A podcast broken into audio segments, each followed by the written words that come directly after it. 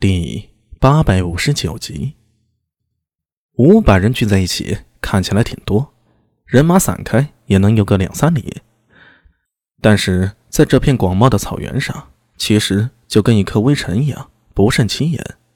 话虽如此，但从踏入这片草原的那刻开始，所有人的心都悬了起来，把警惕放到了最高。草原虽辽阔，但突厥人的骑兵。却像无孔不入的水银那样，如果一旦遇上，事情就麻烦了。好在大家担心的情况最终花有发生。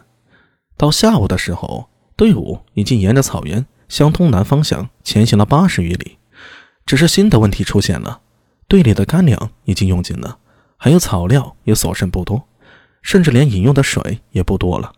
这意味着，如果苏大为他们再没找到水源，或者草原上的部落，到了今晚，所有人都要饿肚皮了。如果到明天白天仍是如此，那不光是人，甚至连马都要饿肚子。战马不像人，一天都饿不得，甚至光吃草也不行。只吃草不补充豆料，马就会迅速消瘦，甚至是饿死。战场上许多战马大量死亡，正是如此。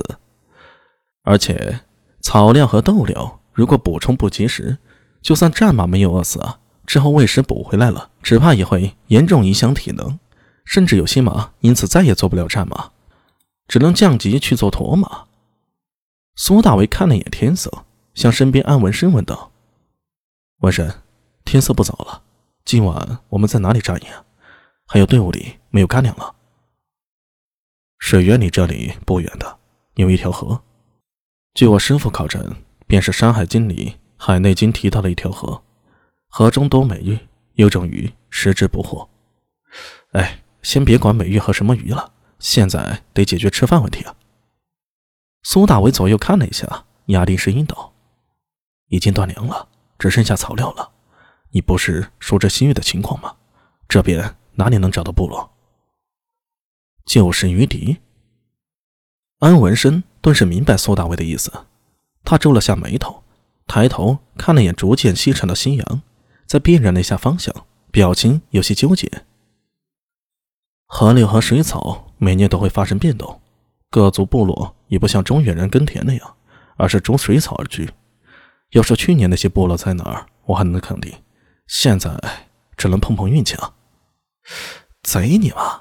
你不是说和袁守诚走过雪山，跨过草原沙漠，最远到过吐火罗吗？哎，别急。我带几个斥候先打探一下。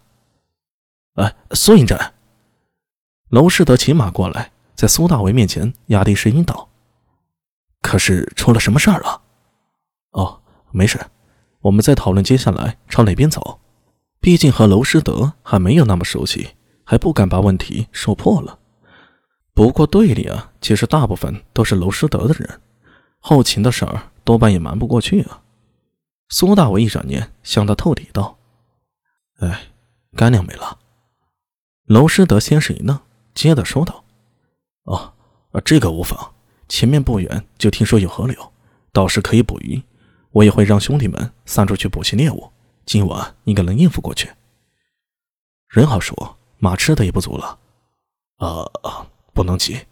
如果我料得不错，到了河流，顺流去找，应该能找到草原的部落。”到时候就可以生了。先这么办吧，你注意队伍里的情绪，好生安抚。啊，交给我吧。